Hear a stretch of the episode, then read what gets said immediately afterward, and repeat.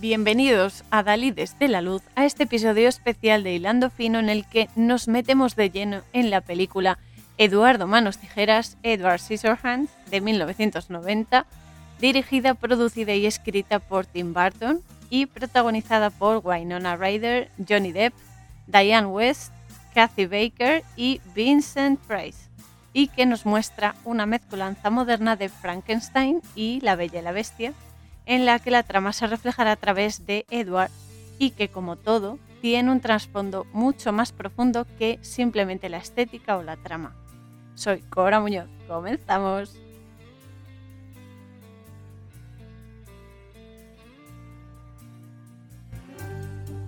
Esta vez quiero dedicar este episodio a mi amigo Grizzly, porque hoy es su cumpleaños y Edward es una figura muy importante en su vida y, por supuesto, esta película, una de sus preferidas. Así que Grizzly, espero que te guste mi pequeño detalle de cumpleaños y que encuentres también otros prismas y otras lecturas de la peli igualmente que te sirvan en la vida para seguir avanzando y creciendo como hasta ahora e incluso más. Un besito. bueno, ahora ya entrando en materia. Hay algo de Tim Burton que siempre me ha llamado muchísimo la atención y es su forma tan original de exponer los grandes temas cotidianos de la vida, los problemas rutinarios que todos tenemos, de una forma con una estética gótica y con una crítica social enorme. Él sabe ver la belleza incluso en lo menos atractivo, por así decirlo, ¿no? Tiene ese, don, esa capacidad. Personalmente, hay dos películas de Barton que no me gustan nada en absoluto, la verdad me parecen muy desagradables, que son Sweeney Todd y Sombras Tenebrosas. Pero tengo que decir que esta, Eduardo Manos Tijeras, muestra muy claramente y dejando de lado la manipulación mental que siempre nos incluyen en el medio audiovisual y demás, la maldad de las personas. O sea, aquí lo expone perfectamente y además de una forma que no deja lugar a duda. De hecho, esta peli está basada en el mismo, en Tim Burton, en su infancia, adolescencia y demás, porque fue un niño visto como el típico rarito, ¿no? Al que todos nos dicen, ay, es que eres un rarito, no me juntan, ah", cosas así, ¿no? Bueno, pues el típico rarito al que todos dan de lado y ridiculizan. Aquí lo vemos representado por Edward y eh, Barton se basó en sus experiencias para dar vida a esta historia y dejar bien claro el contraste entre la estética gótica y oscura de Edward, que es todo apariencia, porque es el físico que le ha tocado, él no tiene la culpa, además de la actitud de las personas a su alrededor, porque todos parecen ser maravillosos hasta que les sale el ego y la ambición, y la diferencia con el corazón más allá de la apariencia. Todo esto lo pone de manifiesto en esta película y además eh, muy bien. O sea, me, encanta por eso. No es una de mis pelis favoritas, tengo que confesar, pero sí reconozco que está muy bien hecha y que la, la historia tiene miga. Así que esto ya nos enseña muchísimo, porque para empezar, nos están hablando de que las apariencias son solo y únicamente la imagen que queremos dar a los demás por conveniencia, por el contexto en el que nos situemos o la situación en la que estemos y que son los actos los que verdaderamente hablan de la calidad y la materia prima de cada corazón en cada persona. Entonces, las apariencias son cosas que siempre queremos ofrecer, ¿no? Siempre queremos ofrecer nuestro lado bueno, nuestro mejor perfil, ¿no? Por así decirlo. Y pues es eso, ¿no? Nos esforzamos en cierto modo para mm, que se vea lo bueno de nosotros, ¿no? Obviamente no somos masoquistas y no vamos a sacar nuestro lado oscuro, pero, pero, hay gente que lo saca por conveniencia para sacar beneficio propio y sin importarle a quién se lleve por delante. Y esto es lo realmente preocupante, porque mostrar lo bueno de nosotros es lo importante, potenciar lo bueno, pero no cuando es en detrimento de otros. Pero bueno, ya lo, veremos a lo largo de la película que se va, se va reflejando perfectamente.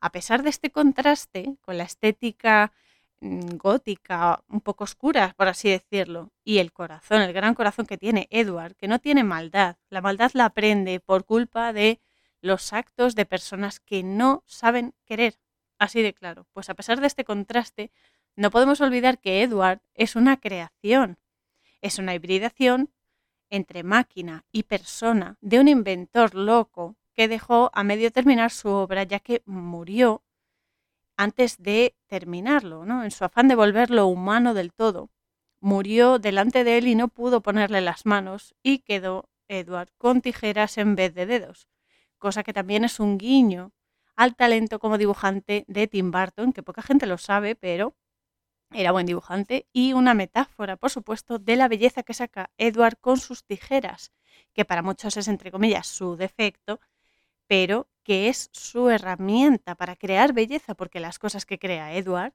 son bellas, son bonitas, mejora la vida de las personas. Y también como otros con sus manos solo crean odio y rencor y se ve perfectamente, repito, en la película. Además es que se ríen de él. Solo por, bueno, por las pintas que tiene y por ser diferente, que esto es algo que no nos entra en la cabeza.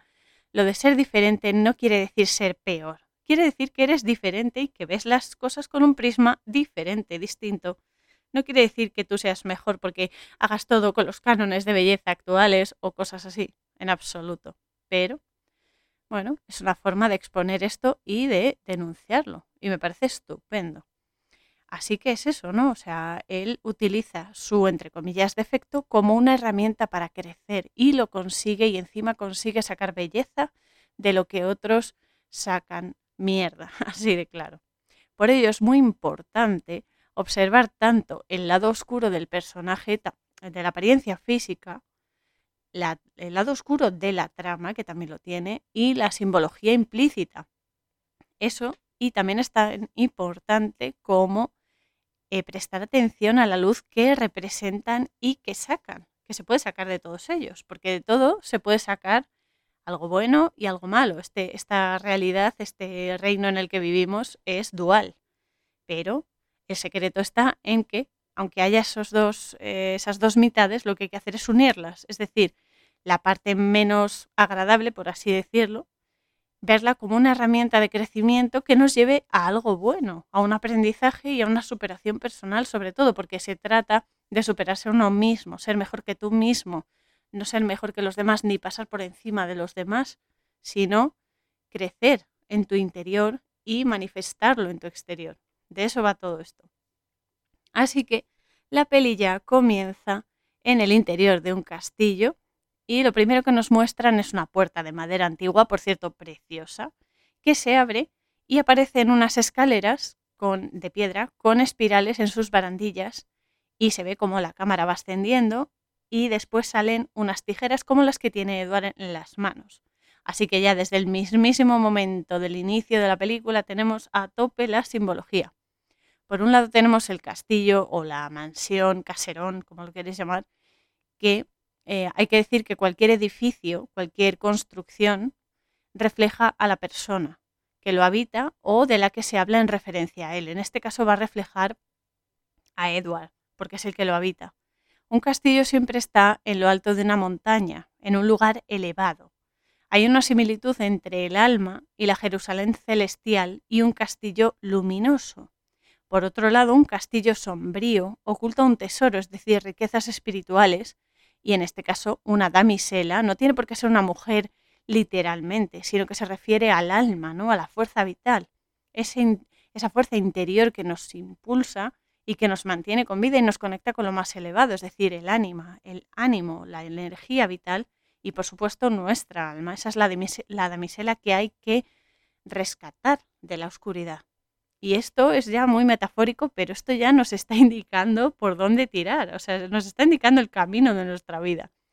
Y es eso, ¿no? Estas, eh, estos tesoros, estas riquezas espirituales y el rescate de nuestra energía, de nuestra alma, serán adquiridas por el caballero, que es la persona que está inmiscuida en esta aventura que se llama vida, o que habita este castillo, que ahí lo visita, eh, no sé si se está refiriendo a cada persona, ¿no?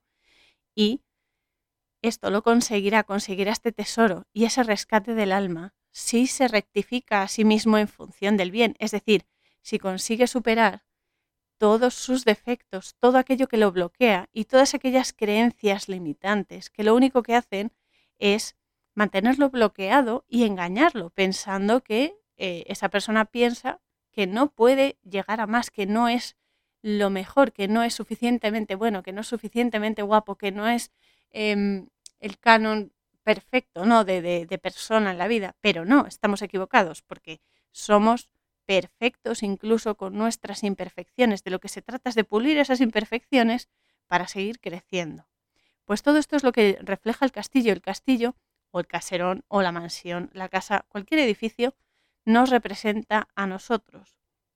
Y en nuestro interior están nuestros tesoros, nuestras, em, nuestros secretos, ¿no? Todas las respuestas que buscamos a las dudas que tenemos las tenemos en nuestro interior, pero solo aparecen cuando uno reconoce que por sí mismo no puede con todo, que necesita ayuda de lo más sagrado, ¿no? De lo elevado, porque sí, somos perfectos, pero mientras estemos encarnados vamos a tener imperfecciones y vamos a tener eh, defectos, porque son nuestras herramientas. Entonces, uno tiene que ser lo suficientemente humilde para entender que solos no podemos con todo, que necesitamos a nuestro creador, igual que Edward necesitaba a su creador para volverse totalmente humano. Sabiendo esto, pues ya sabemos lo que está representando aquí y los hándicaps que tiene Edward, pero que no va a dejar que sean un problema, sino una forma de hacer evolucionar a todos implícita y explícitamente. Después de mostrarnos el castillo, lo primero que sale es la puerta, como he dicho bien, es una puerta de madera preciosa, me encantan las puertas así rústicas y demás. Bueno, pues esta puerta nos está indicando, porque una puerta siempre nos indica que es una oportunidad de acceso a un conocimiento oculto o a reinos o planos paralelos al nuestro, o a otras dimensiones físicas o interiores o energéticas que están por encima, por debajo, dependiendo del nivel de conciencia que tengamos. Una puerta muestra la diferencia entre lo de fuera y lo de dentro. Y cada puerta marca una, entre comillas, muerte y un renacimiento, es decir, un cambio de estado, porque cuando tú, por ejemplo, abres la puerta de tu casa, mientras estás dentro, lo de fuera está fuera y es diferente a lo que está dentro, ¿no? Pero cuando tú sales, ves lo de fuera y ya puedes percibir todos los detalles pero también sabes lo que hay dentro porque has estado anteriormente. La puerta significa la diferencia entre un conocimiento más amplio o más sesgado. Y a veces es eh, necesario abrir ciertas puertas, es decir, abrir la mente. Y otras veces es necesario cerrarlas. Aquellas puertas que nos llevan a la bajeza, a lo peor de nosotros mismos y a lo peor de otros, porque nos puede arrastrar, esas puertas hay que cerrarlas hay que cerrar puertas a prestar atención, por ejemplo, a energías negativas. Todas esas puertas mejor permanezcan cerradas, porque de lo que se trata es de traer luz a este mundo, no oscuridad, ni muchísimo menos rebajarnos al nivel eh, del inframundo, vamos. Así que son símbolos muy importantes.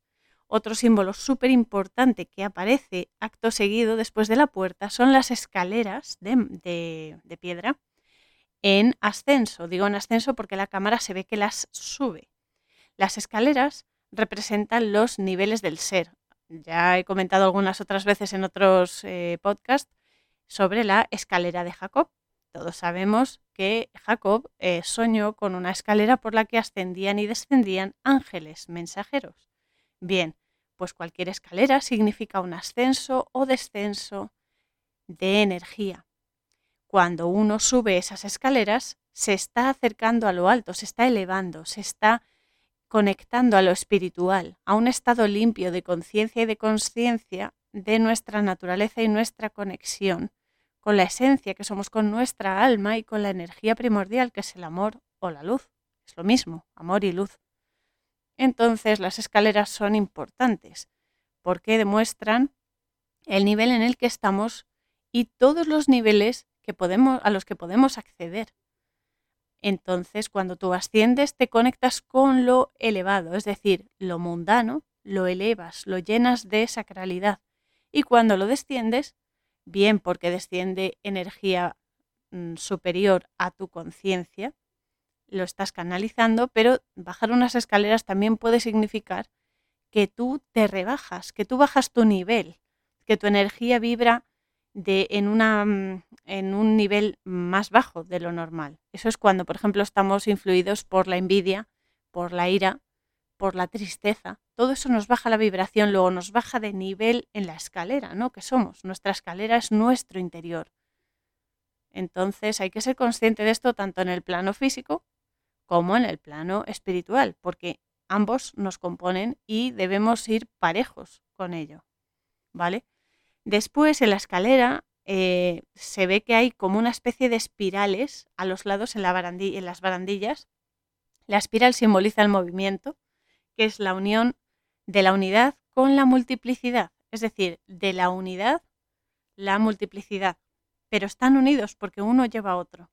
Y eso la conecta con una letra hebrea que mola un montón, que es la letra Bab, que representa al hombre como mediador entre lo divino y lo mundano, es decir, con lo elevado y lo terrenal, y cuya función es justamente esa, la de unificar los opuestos, no dividirlos como hace la élite que nos recuerda que estamos en una, en una realidad dual y que hay que enfrentarse y oponerse. No, error. Se trata de unificarlo, es decir, de que una parte complemente a la otra y sepamos sacar el lado bueno de ambas. Entonces, la espiral también es símbolo de la energía vital, todo el mundo lo sabe, y puede representar la vitalidad o la ausencia de ella según la dirección del giro, el sentido del giro. También está relacionada con el agua, como no, el agua, elemento maravilloso, y por ello con el flujo emocional, el tiempo en esta realidad y el flujo de información y conocimiento en el que siempre estamos inmersos, porque andamos siempre entre las aguas, entre el conocimiento y la conciencia. Y eso es lo importante. Además, las emociones son ese impulso por conocer, ese impulso por superarnos, ¿no? Entonces siempre estamos entre las aguas, las de arriba, las de abajo, y tenemos que aprender a nadar, tenemos que aprender a ser conscientes de la información que tenemos a nuestro alrededor y utilizarla con conciencia.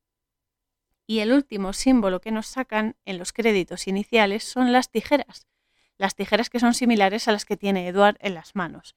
De nuevo, es un símbolo ambivalente porque representa tanto la creación como la destrucción. Aquí se ve muy claramente la dualidad, pero la dualidad se trata de ir de la dualidad de lo separado a la unión, porque por ejemplo nosotros somos una persona, pero en nuestro interior tenemos energía femenina y energía positiva.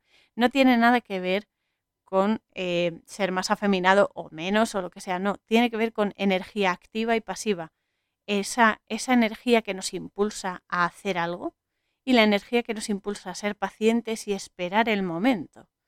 La energía activa es la que hace, la energía pasiva es la que recibe. Dar y recibir es lo mismo.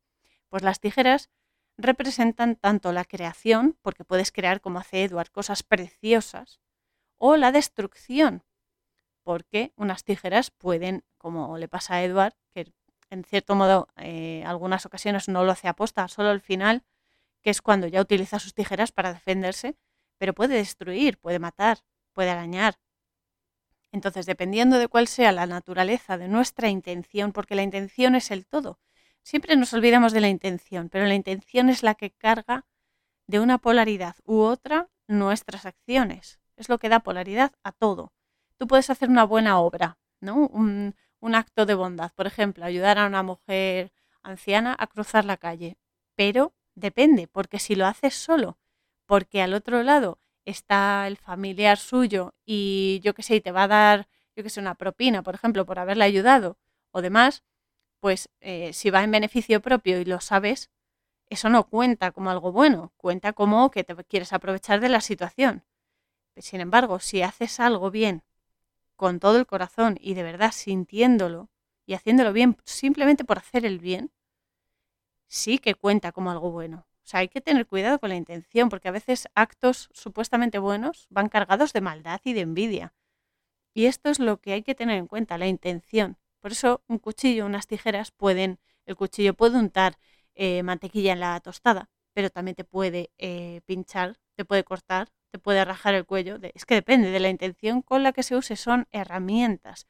Los símbolos son herramientas y eh, su, su polaridad es eh, nula, es decir, es neutra, hasta que le damos uso. Cuando le damos uso, la intención con la que lo usemos va a darle un carácter maligno o benigno.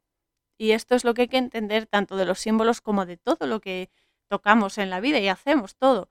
Desde una botella hasta, no sé, un tenedor, una almohada, es que depende, todo, incluido las cosas energéticas y sobre todo, tiene eh, su polaridad dependiendo de nuestra intención. La intención es lo primordial, es lo que más, lo que más hay que vigilar, porque la intención va a controlar el ego y el ego muchas veces es muy caprichoso y nos puede meter en unos jaleos enormes.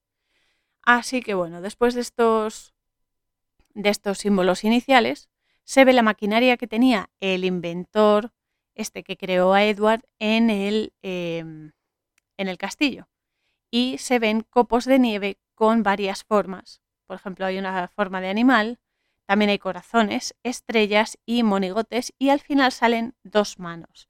Dos manos que hacen referencia a las manos de Edward, las que nunca pudo tener. Cosa que ya, mm, repito, nos está adelantando todo lo que está en juego. Todo esto son metáforas, son energías. Está en juego el instinto de la persona, es decir, el animal y el ego. El ego que tenemos todos, que eh, hay que controlarlo. El corazón, por ejemplo, que sale, simboliza el centro de la vida, nuestro, nuestro centro, donde tenemos que ir, ¿no? donde se aloja esa, esa belleza que hace que todo sea armonía y que todo venga desde el bien. ¿no? También tenemos nuestros cuatro elementos alimentados por el espíritu, que nos da la oportunidad de elevar nuestras acciones. Esto queda representado por las estrellas de cinco puntas. Después está la personalidad, que es el monigote ese que sale, ¿no? Y la personalidad de cada uno, ¿no? Cómo está en juego y cómo la intención marca tu personalidad. Y las dos manos que salen a ella cuando va a comenzar la trama, que representan nuestra capacidad de crear y de dar a otros, desde lo más profundo de nuestro ser, porque las manos tienen cinco dedos cada una, en condiciones normales, ¿vale? Y eso ilustra nuestras diez esferas energéticas, que son la corona, sabiduría, inteligencia, misericordia, la fuerza, la belleza y armonía, la victoria, el esplendor, el fundamento y por supuesto el mundo físico exterior donde se manifiestan todas las anteriores. Las manos igualmente pueden crear o pueden matar, pueden destruir. Y de nuevo, todo depende de nuestra intención. Esta película es un tratado de la intención y la apariencia y como por encima de todo lo importante es saber ver el corazón del otro, más allá de la avaricia, más allá de la apariencia y más allá del qué dirán y de los chismorreos, porque aquí se ve que es que vamos, se pasan la película chismorreando y queriendo quedar por encima, porque es, como un barrio muy de, de postureo, ¿no? Así que bueno, acto seguido, en la secuencia vemos a Vincent Price y como una anciana, que en realidad es nuestra protagonista Kim, que ya es mayor, observa el castillo por la ventana de su casa, el castillo donde vive Edward. Kim es el apócope de Kimberly, que significa mujer de gran fortaleza o de gran espíritu. Kim le está contando a su nieta la historia de Edward y el motivo por el que nieva. Y esto va a ser el inicio de la trama porque a partir de ahí se van a dar los hechos. Le cuenta que el inventor que vivía en el castillo creó a un hombre con todo excepto con manos, porque murió antes de poder ponérselas y lo dejó con tijeras en su lugar. Justo después aparece un barrio residencial muy colorido. La verdad es que choca un poco ver estas casas así, cada, cada casa de un color, es un poco hortera, pero bueno, y aparentemente es perfecto en el que aparece otra de nuestras protagonistas, que es la madre de Kim, que se llama Peg. Peg es el apócope de Peggy, que es la forma cariñosa de Margaret, que significa Margarita, pero también significa perla, que ella es promotora de productos de belleza e intenta venderlos a una vecina. Como la vecina no le compra nada, Peg llama a otra casa. Esta vez es la casa de la vecina más petarda directamente, que se llama Joyce. Joyce significa alegría, que está intentando ligarse al fontanero, porque esta mujer es como muy lanzada y muy posturera y muy egocéntrica también. Así que Joyce le cierra la puerta en las narices a la pobre Peg y Peg, después de visitar a un par de personas más, pues desiste. y eh, se ve desde el principio que ella tiene problemas para poder vender sus productos de belleza y al entrar en el coche ve por el espejo del coche el castillo y conduce hasta allí, porque de repente dice, bueno, voy a probar allí, a lo mejor me compran algo. Y al entrar en la propiedad ve que hay arbustos podados con diversas formas de animales y otras otras cosas y queda fascinada por tantísima belleza contrastando con la casa oscura y las numerosas gárgolas de la fachada. Las gárgolas y las quimeras se suelen poner en la fachada porque supuestamente eh, asustaban a los invasores y también guardaban el, castillo, el caserón donde estuviesen, pero también es verdad que hacen referencia a eh, seres demoníacos, seres bestias y demás.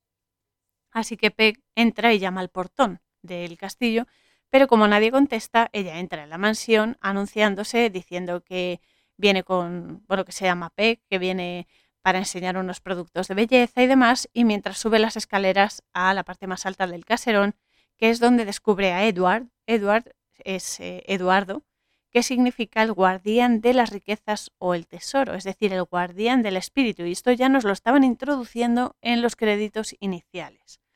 Así que Peck le dice que eh, por favor que no se esconda y que lo quiere ver. Al principio, claro, cuando se pone a la luz, pues se asusta de él, ¿no?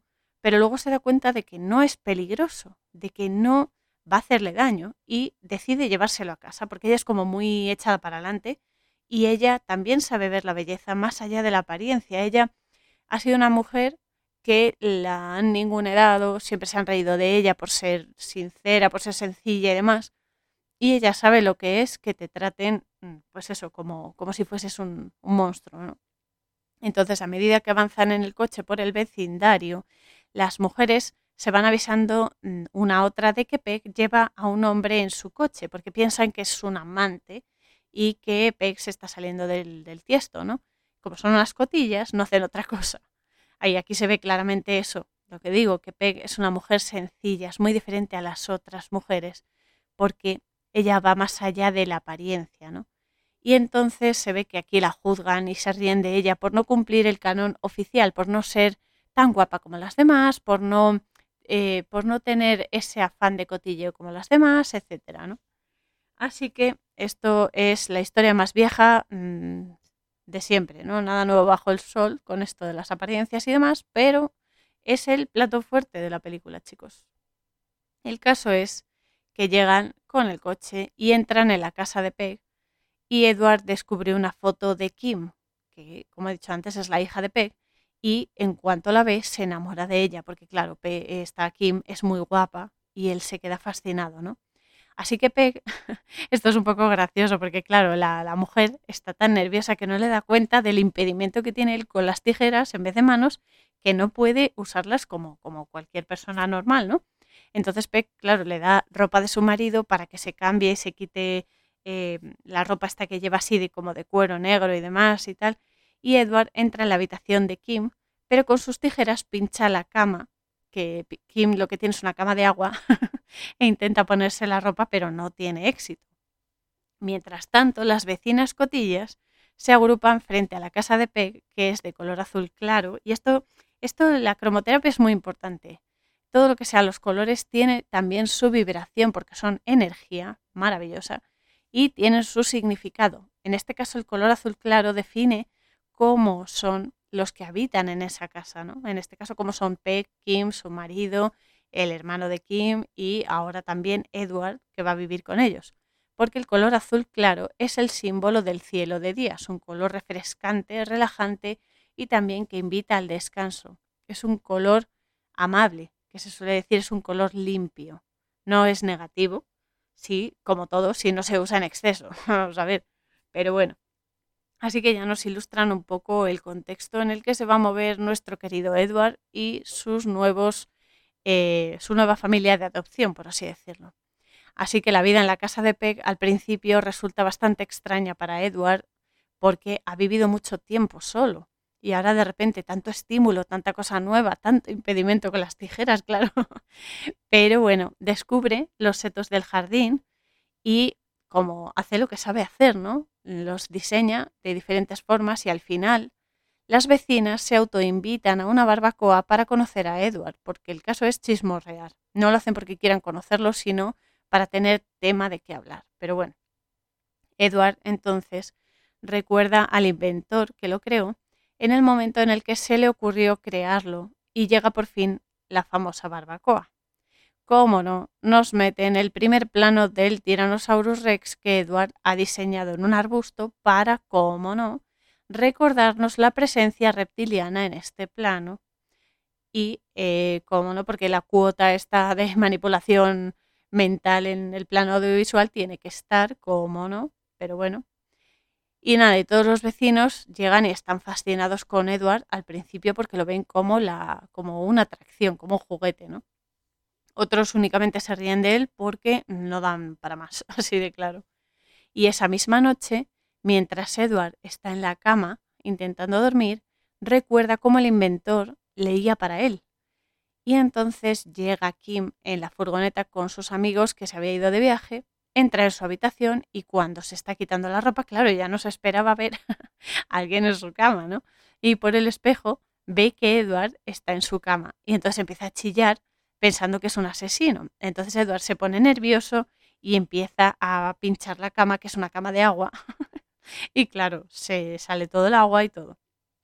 Peg intenta calmar a, Kim, le explica quién es Edward y demás, y Edward pasa a dormir en el sofá cama del salón tras tener una charla, una charla buenísima con el padre de Kim sobre las adolescentes, las hormonas, etcétera, en la que supuestamente el padre de, de Kim le sirve a Edward una, entre comillas, limonada porque le sirve alcohol, pobrecillo, en un vaso.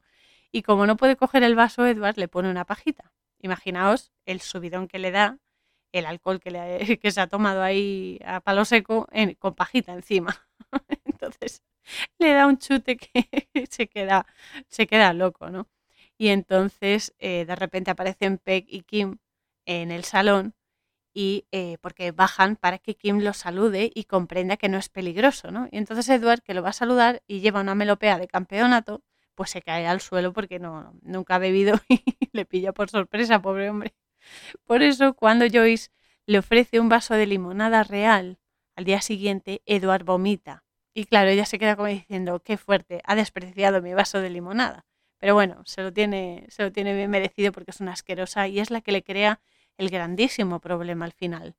Ya se verá en su momento por qué. Después, el hermano de Kim se lo lleva al colegio, ¿no? Para fardar y demás. Y todos los niños de su clase quedan igualmente fascinados con él. O sea, es como mola este hombre, ¿no? Tiene tijeras en las manos y puede hacer papiroflexia y puede hacer diseños con los, arbustos y demás, e incluso si se enfadase te podría matar, no sé qué, el chico lo está explicando todo. Y Edward, pues, hace lo posible para gustar a la gente, claro. Y esa misma noche, Kim, el novio de Kim y una amiga van a cenar con la familia. Edward se encarga de partir la carne y el marido de Peg sugiere a Edward que empiece a cobrar por diseñar los setos y arbustos de los vecinos, para eh, ganarse la vida, ¿no? y al día siguiente se le ocurre eh, cortarle el pelo a un perro de una vecina. Como consecuencia, todos los vecinos, sobre todo las mujeres, se ponen a la cola con los perros para ir a la moda del momento. Y como no Joyce, que es la primera y es una morbosa y no pierde ocasión, le pide que le corte el pelo a ella. Es que ella todo se lo toma como si fuese un estímulo sexual. O sea, es una mujer muy instintiva y eh, muy exagerada también. El caso es que se pone la primera para que le corte el pelo y por supuesto, y por extensión todas las demás vecinas que hacen, pues deciden que se tienen que cortar el pelo también y se lo piden a Edward. Así que, en un vecindario de apariencias y competición, Edward se hace famoso y hasta va a un programa de televisión con Peg. Pero justo cuando le pregunta si hay alguna mujer especial en su vida y va a contestar, el, micrófono, los cables del micrófono le dan un calambrazo porque los ha cortado y le, le ha pasado toda la corriente. Kim, su hermano y el novio de Kim lo están viendo por la televisión en la casa y mientras el hermano de Kim y el novio se ríen, ella se da cuenta de que le gusta y de que está preocupada por él, porque está empezando a gustarle y está empezando a darse cuenta de que Edward es simplemente una víctima más en un mundo de idiotas, así de claro. Por otro lado, Joyce, consigue un centro de belleza para que Edward corte el pelo a la gente y se lo lleve, em, o sea, y se lo lleva para enseñárselo, ¿no? Porque ella quiere sacar tajada de lo que sea, ¿no? Y ahora se ha encaprichado con Edward y de paso quiere seducirlo probándose unas batas especiales que de estas que te ponen, ¿no? Cuando te vas a cortar el pelo te ponen una bata encima como de plástico y demás para o de tela para que el pelo no se te meta entre la ropa y demás, ¿no?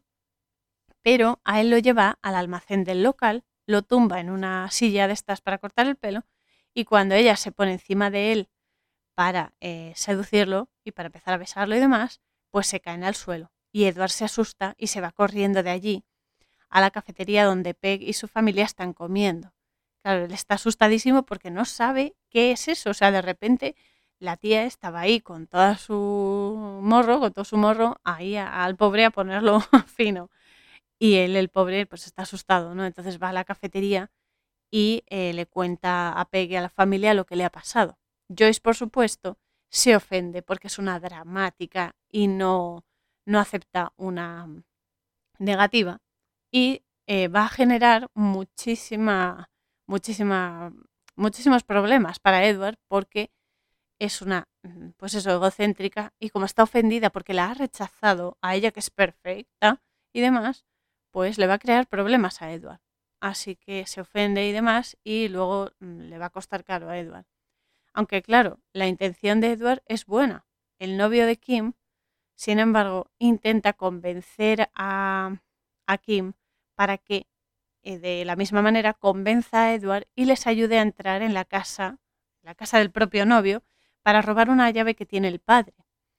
Kim se niega porque cree que es injusto meter en un jaleo así a Edward, que no sabe defenderse, que no sabe de qué va la historia, o eso quiere hacer creer, y sin embargo acaban llevándolo allí para que abra la puerta con las tijeras contándole una milonga.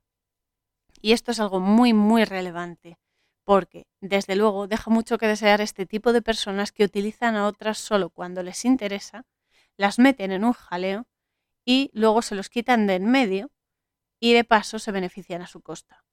Es muy desagradable sufrirlo y sobre todo darte cuenta de, de, que hay gente así, ¿no? Y también nosotros tenemos que medirnos mucho y no aprovecharnos de la gente en beneficio propio, porque es muy desagradable para todos y luego se generan solo problemas. Lo único que demuestra este tipo de gente es su bajeza moral y cómo se tratan a sí mismos, porque se están retratando. O sea, se están retratando a sí mismos a través de las acciones que hacen a los demás, porque se tratan con desprecio, se mienten a sí mismos y se hacen daño igualmente, además de a todos aquellos a los que meten en estos jaleos. ¿no? Así que Edward, pues acepta ir, abre la puerta de la casa del novio de Kim con las tijeras y cuando están dentro, Edward queda encerrado en una habitación, salta la alarma y el resto sale de la casa porque el novio de Kim sabía perfectamente lo que estaba haciendo. Él dice que había quitado la alarma, pero no la había quitado porque lo que él quería era meter en un lío a Edward para que Kim eh, no se fije en él. ¿no? Entonces eh, salen todos de la casa, menos Edward que queda encerrado en una habitación con la alarma toda pastilla y eh, Kim no quiere dejarlo ahí encerrado, pero el novio la obliga a irse y demás. Así que llega la policía y el pobre Edward sale de la casa cuando ya han desactivado la alarma y pasa la noche en el calabozo, porque lo culpan, claro, de, allanamiento de morada e incluso de intento de robo, ¿no? Y Joyce, que no puede estarse quieta, aprovecha la ocasión para hablar mal de Edward por el rechazo que le hizo en el salón de belleza diciendo que quiso aprovecharse de ella. Esto es de ser muy mala persona. Muy mala persona porque estás difamando. Y es algo muy, muy peligroso. Porque la maledicencia y la difamación son la forma más baja y rastrera de oscuridad que alguien puede manifestar. Son parte de la envidia, pero generan muchísimo dolor. Por no hablar de abandonar a alguien inocente en una situación peligrosa, que eso también es el colmo. Porque una persona que no se sabe defender, que no se sabe mover en este tipo de situaciones, está indefensa frente a esta gentuza, ¿no?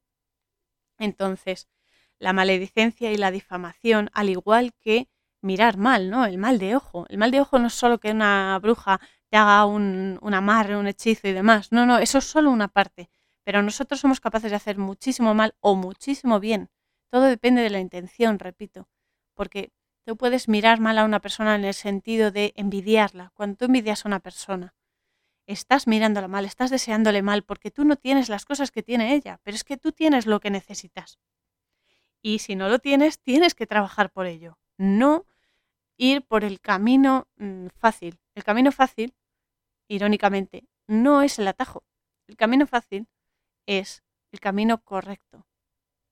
Pero bueno, el caso es que la maledicencia, la difamación y el mal de ojo o mirar mal o envidiar, que es lo mismo, eh, van matando a la persona. En el caso de la maledicencia, de la difamación, de desear mal a alguien, todo eso mata a la persona que lo dice, la que la escucha y aquella a la que va dirigida esa flecha envenenada de mentiras y calumnias. Y esto es literal, te va matando poco a poco, porque en tu interior, tu luz interior, tu, tu bondad, se va mermando y aparte eh, tus células registran ese comportamiento y actúan en consecuencia y se van apagando y van funcionando peor. Muchas enfermedades, por, pues, por lo menos el 90% de las enfermedades son psicosomáticas. Eso quiere decir que tu propio pensamiento, tu propia mente las crea o, si lo tomas por el lado positivo, si tú disciplinas tu mente, las puedes sanar, las puedes suavizar. Pero no solamente es la mente. La mente tiene que ir en conjunto con las acciones físicas, con las emociones y con la intención. Somos un conjunto de muchísimas variables y todas esas variables tienen que ir al unísono. Es como una, un grupo de música. No puede ir uno por su lado, el otro por otro, la, batería por otro y el vocalista por otro. Tienen que ir todos acordes, tienen que ir armonizados, tienen que ir eh, afinados para poder sonar bien. Si no suenas bien, no va a gustar a nadie. Lo único que va a crear es un malestar a la gente. Pues con nuestra energía pasa lo mismo. Entonces la maledicencia y la difamación van matando a la persona porque le van quitando la bondad, le van quitando la luz que tiene. Y esto es muy importante porque el ser humano es muchas veces envidioso y cuando algo no sale como espera, reacciona dañando a quien menos culpa tiene de todo en esa situación de su vida para justificar su mala acción o su falta de acción. Porque muchas veces eh, pues criticamos a alguien que le ha salido algo bien, por ejemplo, y como a nosotros no nos ha salido, ya lo criticamos y decimos, jo, pues fíjate, qué, injusto, no sé qué.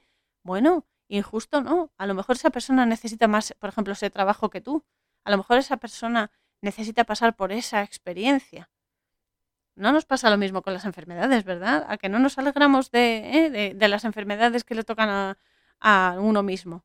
No, no. Tampoco hay que alegrarse de lo malo de los demás. Eso es muy rastrero.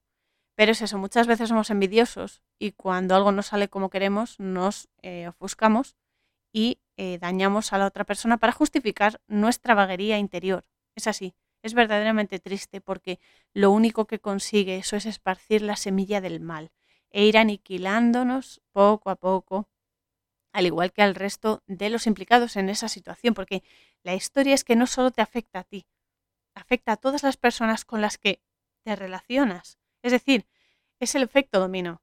Por eso hay que cuidar muy mucho cómo nos, cómo nos comportamos ¿no? en la vida. Ya no solo tener buena educación, por supuesto, y ser, ser, ser amable, ¿no? ser buena persona. Es cómo actuamos y qué carga le metemos a las cosas que hacemos. Porque muchas veces, y por el ímpetu de las circunstancias y demás, nos dejamos llevar por el instinto, por nuestra parte más animal y reaccionamos en vez de aquietarnos y comprender que hay formas mejores y más sinceras de solucionar los problemas que pues, nos vienen ¿no? en la vida, que es así. Porque siempre van a venir problemas y siempre vas a tener obstrucciones de algún tipo, porque son la forma que tenemos de aprender. Es la única forma en la que prestamos atención. Y este plano funciona así. Y hasta que dejes este cuerpo de carne y hueso, vas a tener que acostumbrarte, así que es mejor que lo aceptes rápido, porque así podrás solucionarlo mejor y más rápido y te darás cuenta de que los problemas son oportunidades para crecer. No estoy siendo masoquista, ¿eh? no me entendáis mal. Los problemas a nadie le gusta pasarlo mal. A nadie le gusta estar enfermo, a nadie le gusta tener un problema, a nadie le gusta verse en una pelea, por ejemplo. Pero si tú eres consciente de lo que está pasando y sabes moverte en esa situación, puedes salir victorioso en el sentido de que vas a salir con un aprendizaje tremendo y dañando lo mínimo posible. pero hay que querer. Y ese es nuestro problema, que el ser humano es muy vago. Y el trabajo interior no nos gusta porque implica un esfuerzo. Pero es lo que hemos venido a hacer, chicos. Si estáis aquí encarnados, es para eso. Y el que quiera se puede engañar a sí mismo, pero mm, va a tardar el doble. Así que os animo a que os pongáis las pilas y cada vez que tengáis un problema, esto es un ensayo, esto, esto es un entrenamiento como el que va al gimnasio. Al principio cuesta, pero al final vas viendo las señales, vas viendo los patrones y las pautas y los reconoces y entonces puedes mejorarte a ti mismo. Pero hay que hacerlo. Y no es, ay, me voy a poner un poco a trabajarme interiormente, espiritualmente, a ver, no sé qué. No, no es solo un ratito, es constante. Desde la forma en la que tomas la comida, cómo la comes. Hay gente que come y dice, va, tengo de todo, voy a comer, venga, otro día más que como, venga. Agradecelo. Hay mucha gente que no tiene para comer, por ejemplo. Hasta la forma en la que eh, en la que duermes, la forma en la que hablas, cómo, cómo te mueves por el mundo, cómo te diriges a las personas. Cada acto, cada momento, cada segundo es un aprendizaje espiritual y un trabajo espiritual. No solo hay que ver la forma de fuera, la forma física. Mira la esencia de dentro, que es lo importante. Es como la nuez. ¿Tú te quedas con la cáscara? No, no. Te comes la esencia. Yo las cáscaras de la nuez, por ejemplo, las, las voy guardando y luego en otoño-invierno en la caldera de leña, en la chimenea de leña, para hacerla, eh, para hacerla, mm, al encender al principio para hacer unas ascuas, es maravilloso. y así se recicla todo. Pero bueno, el caso es que hay que trabajarse interiormente. Y ser baguete no sirve de nada, porque solo nos hace perder más tiempo. Así que os animo a que cuando venga una situación desagradable, un problema que ya sé que es difícil, lo sé porque yo misma eh, me, me ofusco mucho, pero es un entrenamiento. Al principio cuesta mucho, pero cada vez costará menos porque sabrás ver la enseñanza que hay ahí y sacarás el oro de la cáscara. Es lo importante. Así que es eso, ¿no? Eso le pasa aquí a, Edward, que está entre una banda de, parásitos, ¿no? Porque eh, Peg regresa a casa con Edward y tiene a la prensa en la puerta después de lo que ha pasado. Y todos se acercan a él como pulgas a un perro para sacar tajada y seguir alimentando esa dinámica de chismorreo y parasitaje que tienen todos. Porque es un barrio muy cotilla, es así. Muy cotilla y muy de postureos y muy de, de apariencias. Pero bueno, para colmo, Edward habla con Kim y le dice que él sabía que era la casa del novio, pero que aún así hizo lo que le pidió ella porque fue ella quien se lo pidió. O sea, él se sacrificó por ella porque la quería y porque quería hacerla feliz. Así que Kim se da cuenta de la trampa que el novio les puso y de que Edward la quiere. Y aún así, mientras discute ella con su novio, él le dice, el novio, que a pesar de que no fue idea de ella, también participó. Y ahí el, el novio de Kim tiene razón, porque ella no dijo, vamos a hacer esto, pero participó. Igual de mal está, porque estás alimentando esa mierda. Entonces, el problema está ahí que luego todos nos quejamos, ¿vale? Vale, nos dicen algo, es una idea que no es nuestra, ¿vale? Pero aún así participamos, luego ya estamos convirtiendo esa, esa responsabilidad en cosa nuestra porque estamos implicándonos. Y desgraciadamente muchas veces ni siquiera llegamos a pensar en las consecuencias de las acciones, de las malas acciones, ni a corto ni a largo plazo. Porque a veces pensamos, va, no va a pasar nada pero siempre hay una acción y una reacción, siempre. Y no somos adivinos, ¿no? Pero sí podemos baremar un poco qué puede pasar para saber si es buena idea o no es buena idea. Pero vamos, si va a dañar, olvídate. O sea, es muy sencillo. Si vas a hacer daño, mejor no lo hagas. Es así de sencillo. Pero bueno, así es como ocurren las desgracias, por no pensar y por eh, conformarse con el, lo rápido, ¿no? el bien rápido, que eso no llega nunca rápido, o sea, llega cuando tiene que llegar y como tiene que llegar, pero bueno. Mientras tanto, mientras pasa todo esto con, con Edward y demás, Peg y su familia intentan hacer entender a Edward la diferencia entre el bien y el mal mientras cenan, porque em, enfadado con el novio de Kim, Edward, pues, eh, porque claro, le causó ese problemazo y encima Edward no se quejó ni nada, pero llega un momento en el que también él tiene sentimientos y los tiene que liberar, no lo estoy justificando, pero claro, es normal esa reacción. Entonces Edward pues eh, se enfadó y rajó todas las cortinas y las paredes del baño que eran de estas como de tela, ¿no? De los años 60 y por ahí. Por otro lado, las vecinas siguen con su cotorreo inmundo, poniendo excusas para no ir a la cena de Navidad que eh, va a dar P y así exhibir el victimismo barato que tienen, que está basado en quimeras y mentiras. De Joyce, sobre todo, que lo ha desperdigado y ha contaminado a todas las demás. Pero Kim ve que mientras su madre y ella están decorando el árbol de Navidad que tienen en la casa, que por cierto representa el árbol de las vidas, es decir, a nosotros mismos, nuestras energías, con sus esferas energéticas, Edward está fuera tallando un bloque gigantesco de hielo con la forma de un ángel, precioso por cierto, un ángel precioso. Y Kim, claro, sale fuera a verlo al jardín y al bajar de la escalera en la que está Edward, Edward, como no la ha visto, la araña sin querer en la mano. El novio de Kim llega en ese momento, lo ve y se comporta como si Edward hubiese agredido a posta a Kim y empiezan a, empieza a meterse con él y a pegarlo. ¿no? Y Edward se va de la casa corriendo porque está, está ofuscado y de repente no sabe de dónde le ha venido ese problema. Y Kim echa al novio de la casa y le dice que ya no quiere estar con él, que es un cerdo y demás. Y al final el padre de Kim debe salir a buscar a Edward, ¿no? Porque Edward se ha ido corriendo y eh, la madre de Kim y ella misma le dicen, por favor, tienes que encontrarlo y demás, antes de que se metan un lío y demás. Edward, el pobre, ya está harto de aguantar desplantes, de aguantar mentiras y de tanta ridiculización por parte de prácticamente todos, cuando él no ha provocado nada en absoluto, sino que han sido provocados todas estas cosas por los juicios y las sornas sobre su apariencia, su forma de ser y la envidia por lo que hace sentir a ciertas personas, no el cariño que hace sentir a ciertas personas. Todo por la falta de conformismo y por la falta de la bondad, ¿no? De, porque, vamos a ver, tú cuando a alguien le pasa algo bueno, te alegras.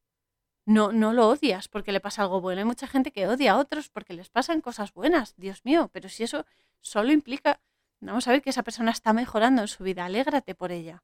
Alégrate porque esa persona está avanzando en su vida.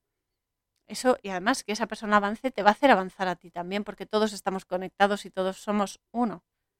Y esto es algo que debemos concienciarnos, porque es la única manera de, de, crecer y de avanzar, comprender que tú eres el reflejo del otro y que lo que te pasa a ti afecta a los demás y lo que le pasa a los demás te va a afectar a ti. Así mejoraría mucho el mundo, pero bueno, paso a paso y cada uno su velocidad, pero sin parar, chicos, hay que seguir. Así que el padre de Kim debe salir a buscar a Edward y Edward, que ya está harto de todo, pues se va corriendo y se pone a dar vueltas por el vecindario. Y al final vuelve a casa de Peg, donde solo está Kim, porque claro, han salido todos al final a buscarlo, y ella le pide que lo abrace, o sea, que la abrace, y Edward le dice que no puede con las tijeras porque no quiere hacerle daño, entonces ella se coloca los brazos de Edward alrededor, y durante este abrazo recuerda Edward como el inventor eh, que lo creó, le regaló unas manos por Navidad y cómo murió ante sus ojos en ese preciso momento antes de poder ponérselas. Pero entonces el novio de Kim, que es muy pesado, regresa con la furgoneta y Edward ve que el hermano de Kim va a cruzar y le va a atropellar el otro con la furgoneta. Entonces sale corriendo y aparta al hermano de Kim para que no lo atropelle. Pero en un intento de saber si el niño está bien, porque han caído al césped, pues eh, se pone nervioso Edward y le hace cortes en la cara como, porque le quería tocar la cara para ver si estaba bien. Y no se acuerda de que, de que le, puede hacer daño, ¿no? De hecho, le hace algunos arañazos y demás.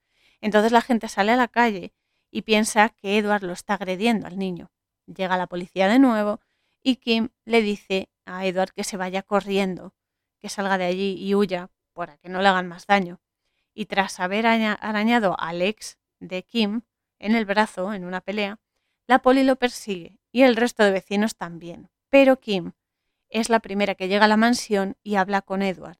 Pero el ex de Kim, que es muy pesado, también ha subido a lo, más alto del caserón e intenta matar a Edward, intenta dispararlo, entonces empiezan a pelear y en la pelea Edward le clava las tijeras y lo tira por la ventana, porque además había agredido a Kim porque estaba con él. Una movida, ¿no? Pero bueno, los vecinos del pueblo ven el cadáver del exnovio de Kim y se escandalizan, claro, porque madre mía, el asesino, el de las tijeras, no sé qué. Y Edward, mm, que está todavía dentro con Kim, se despide de ella y le dice adiós. Y ella le dice que lo quiere, le da un beso y sale del castillo con una mano de tijeras, como las que tiene Edward eh, puestas, pero de repuesto, ¿no?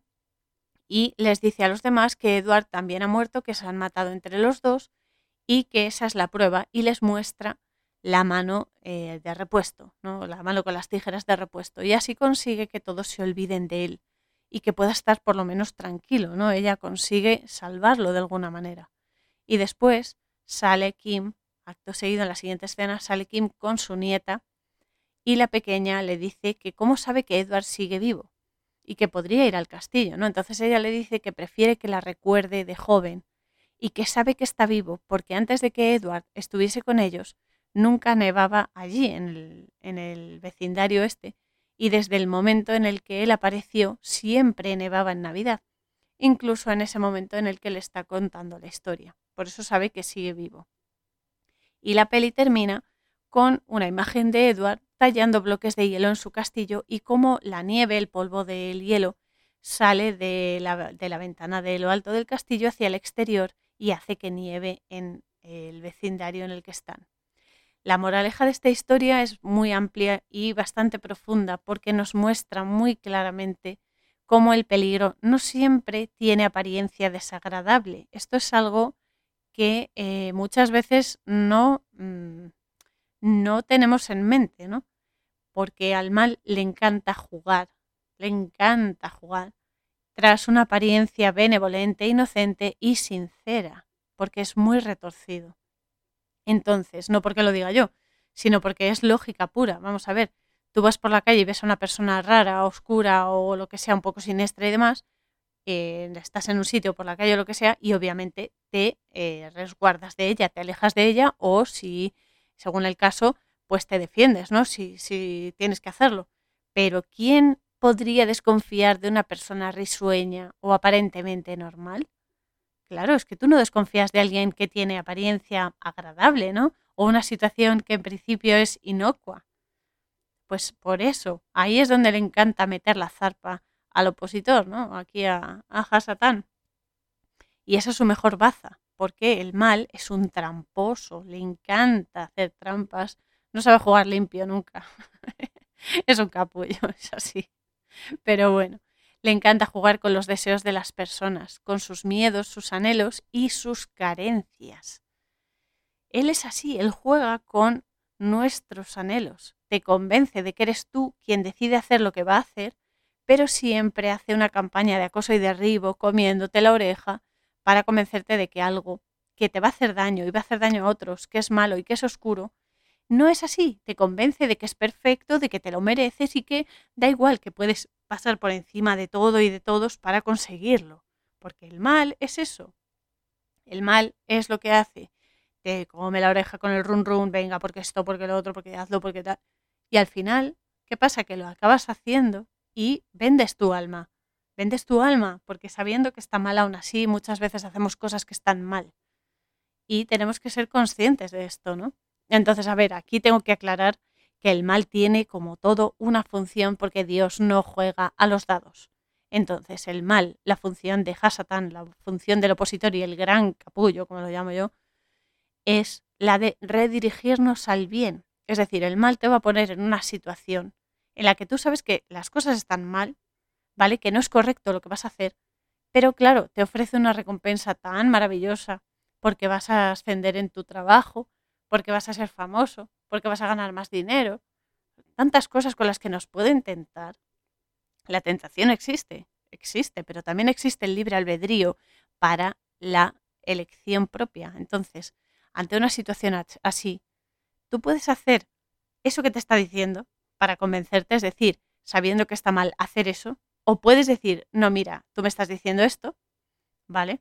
Pero no lo voy a hacer porque está mal. Y como está mal, no lo voy a hacer aunque tenga que quedarme en mi puesto de trabajo, aunque tenga que esperar más tiempo para ganar más sueldo, aunque tenga que esperar más tiempo para poder irme de viaje, por ejemplo, o lo que sea, me da igual el motivo, llamadlo X, pero ahí está la integridad de las personas. O sea, el mal siempre nos va a poner trabas, porque es su función. Pero al final nosotros elegimos. Tú ante una situación maligna o de daño o oscura, siempre puedes elegir hacer lo correcto. Y esa es la diferencia. El mal nos pone a prueba para que aprendamos. Pero lo que no podemos hacer es hacer lo que nos dice. Vamos a ver, hay que tener un poco de, de raciocinio en esto, ¿no? Entonces en eso se basa. Se basa en que nosotros vamos a lo cómodo. Lo cómodo no siempre es lo correcto. Hay que ser éticos y hay que ser conscientes de que si está mal, está mal. No hagas daño a los demás solo porque vas a recibir un beneficio, porque al final la letra pequeña no te la enseña y al final acabas esclavo de tu propio ego.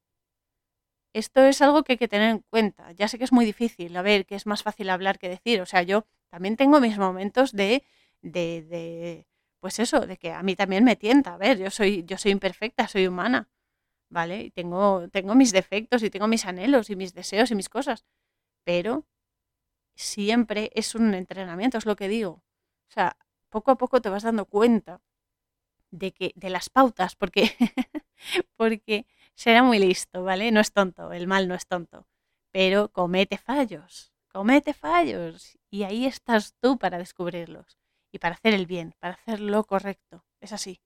Así que esto hay que ir concienciándose paso a paso, paso a paso y se consigue de verdad.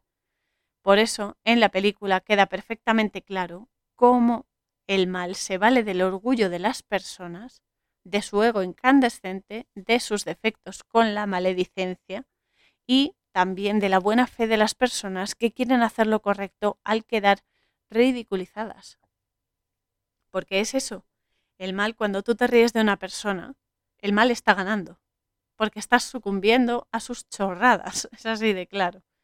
Además, esta peli nos muestra otra cosa muy importante, que es que lo que unos consideran defectos o lo que tú consideras defectos, fíjate, pueden ser, de hecho, son herramientas de crecimiento en tu vida, si aceptas utilizar sus recursos, ¿no?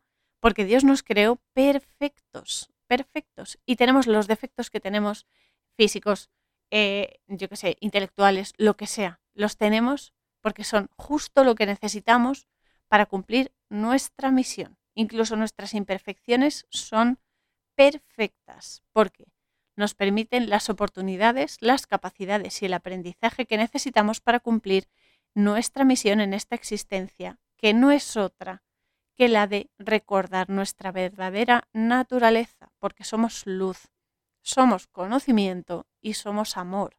Y por supuesto, para poder aplicarla en nuestras acciones de cada momento, en nuestra rutina, de la manera que hayamos elegido, porque lo que nos diferencia es la forma en la que manifestamos la misión que tenemos, ¿no? Algunos pues se hacen cocineros, otros cantantes, otros escritores, otros sanadores, lo que sea, ¿no? Nuestra misión es la misma porque somos uno, solo que la materializamos de diferentes formas y eso es lo maravilloso, la multiplicidad y la diversidad de formas que tenemos de demostrar que somos luz y que somos amor y conciencia, que somos belleza, ¿vale? En la peli, por ejemplo, Edward, a pesar de tener las tijeras en vez de manos, es capaz de crear belleza en las cosas, que aparentemente y las apariencias engañan, ¿vale? Son insignificantes esas cosas para la gente, pero, o muy corrientes, o ni siquiera nos llaman la atención porque son cosas que vemos a diario, pero él saca belleza de ahí.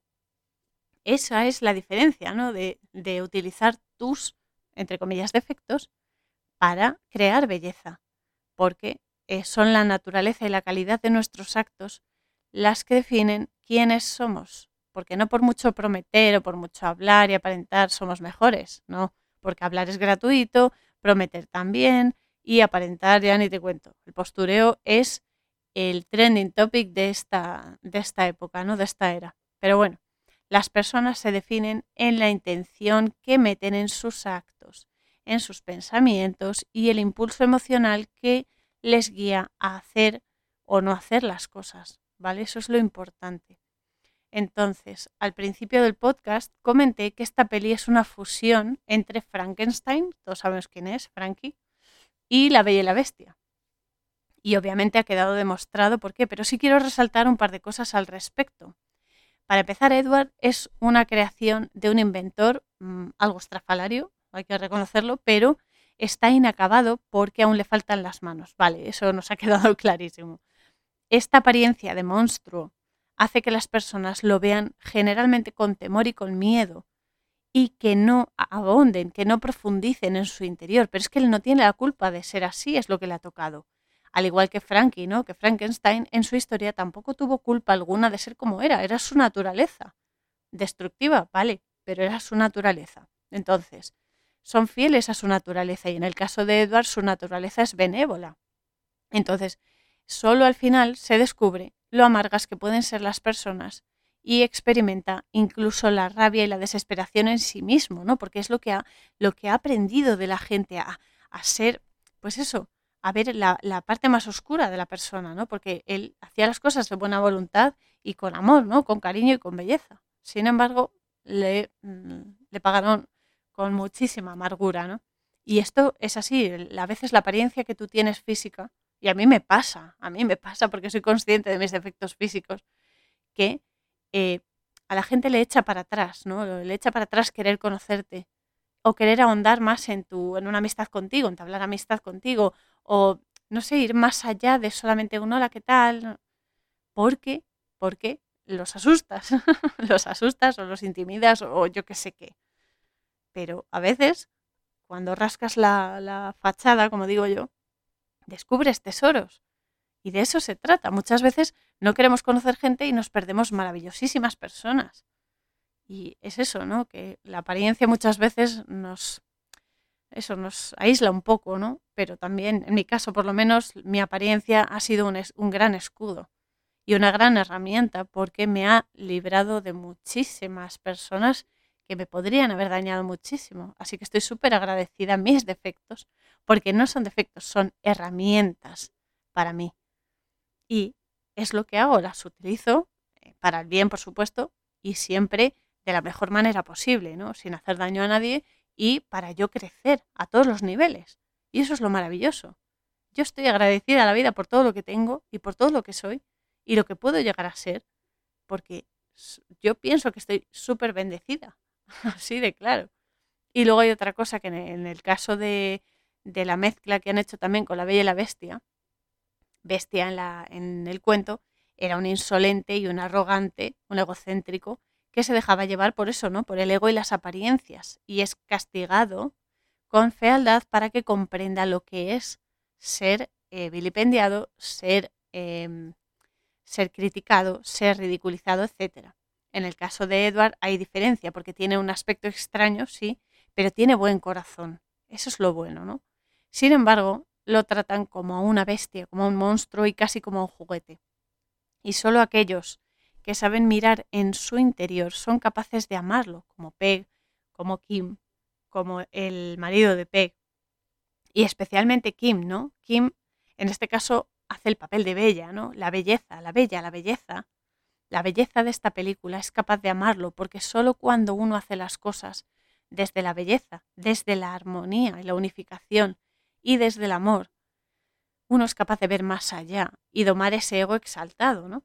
Porque solo cuando somos belleza somos capaces de amar y ver el amor en el resto de las personas, aunque no sean perfectas, pero vemos su bondad, vemos su luz. Luego realmente de lo que hay que cuidarse muy mucho es de convertirse en una bestia que está dominada por el ego, por la vanidad y la insolencia, porque únicamente conseguirá destruirnos y todo aquello que se cruce ante nosotros. Es decir, hay que ser belleza y ver la belleza en los demás, porque solo la bella, solo la belleza es capaz de transformar ese ego, esa envidia, esa falsa sensación de superioridad en amor puro y duro, en luz. Y este es el mensaje más importante de la película, ya que esto nos toca de cerca a todos. Todos los mensajes implícitos y explícitos en la película son importantes, pero este es de vital importancia, literalmente. El ego tiene una función importantísima y no se trata de destruir el ego. Esto es otra, otra leyenda urbana. No es destruir el ego, es transformar el ego. El ego tiene la importantísima función de darnos personalidad, que la necesitamos, y presencia, porque el ego es lo que nos hace ser, a mí me hace ser Cora, ¿vale? Y yo soy Cora y estoy aquí como Cora, ¿vale? Eso es lo que hace el ego, nos da presencia y personalidad, pero no es aconsejable permitir que nos domine y que nos lleve. Hay que dominarlo a él, porque si dejamos que se vuelva un salvaje, nos va a generar caos y nos va a apagar nuestra luz y la de los demás y solo nos va a crear oscuridad y problemas. Así que con esto terminamos el podcast de hoy y eh, quiero darte las gracias, Grizzly, por la oportunidad de exponer esta película en el podcast, porque los mensajes que tienes son muy relevantes. Y espero realmente que te guste y que pases un feliz cumpleaños lleno de luz. Te mando un besito y ya sabes que eh, seguiremos hablando y demás.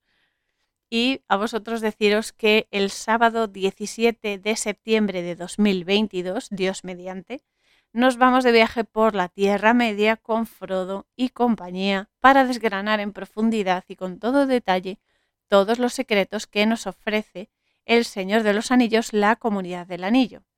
Porque ya sé que antes de irme de vacaciones eh, hice, el último podcast fue de la trilogía del Señor de los Anillos, pero en sentido genérico, los mensajes más importantes en general sobre las tres películas, ¿vale? Porque me lo pedisteis uno en general, pero también otros me lo pedisteis más exhaustivo.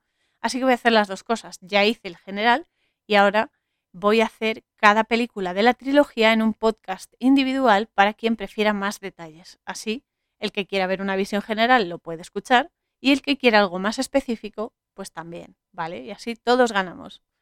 Así que, mientras tanto, ya sabéis que podéis curiosear por mi sitio web coraorzon.wixsite.com barra la posada fronteriza, donde vais a encontrar el espacio Manam para quien quiera o necesite solicitar alguna sesión de biodescodificación emocional o alguna lectura onírica, si se da el caso.